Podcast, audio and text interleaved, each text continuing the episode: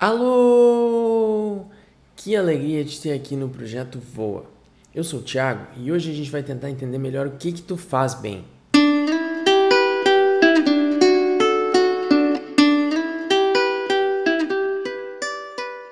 Imagino que tu já tenha reparado que tem atividades que tu tem muito mais facilidade que outras. Todos nós temos, isso é normal.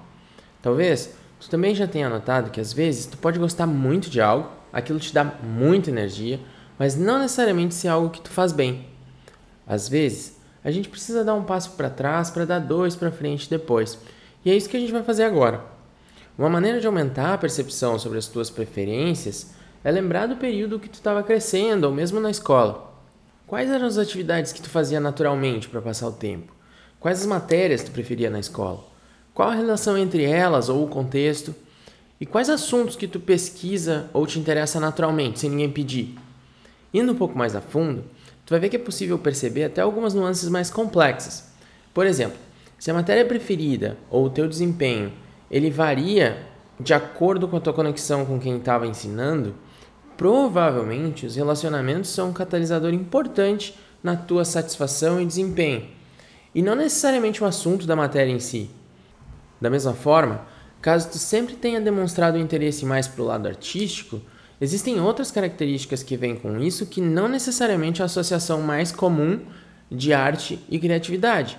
Por exemplo, ninguém aprende a tocar um instrumento ou desenhar sem ter disciplina.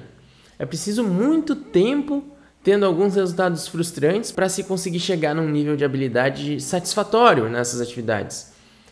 Um ponto importante, talvez nesse sentido, seja se envolver com processos e ambientes que estejam bem estruturados e organizados, e não necessariamente a criatividade.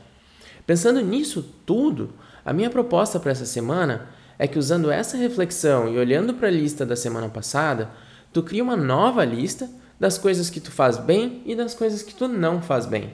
Nesse exercício, honestidade é essencial, porque existem muitas coisas que a gente admira, acha incrível, tem paixão às vezes, mas elas simplesmente não acontecem de maneira natural para nós. Entender onde tu consegue contribuir de forma única é essencial para que tu diferencie. Ter clareza das tuas forças e fraquezas só te faz mais forte. De certa forma, é o que abre caminho para que tu consiga colaborar melhor e mais intencionalmente com outras pessoas. Além disso, permite que a escolha de com o que se envolver seja mais consciente. E é por isso que hoje eu te sugeri criar essa lista com as atividades que tu faz bem e não faz bem. Durante a semana, Acompanha lá no Instagram do Projeto Voa um pouco mais sobre o tópico. Talvez surja algo que te ajude no teu processo. Agora vai, voa!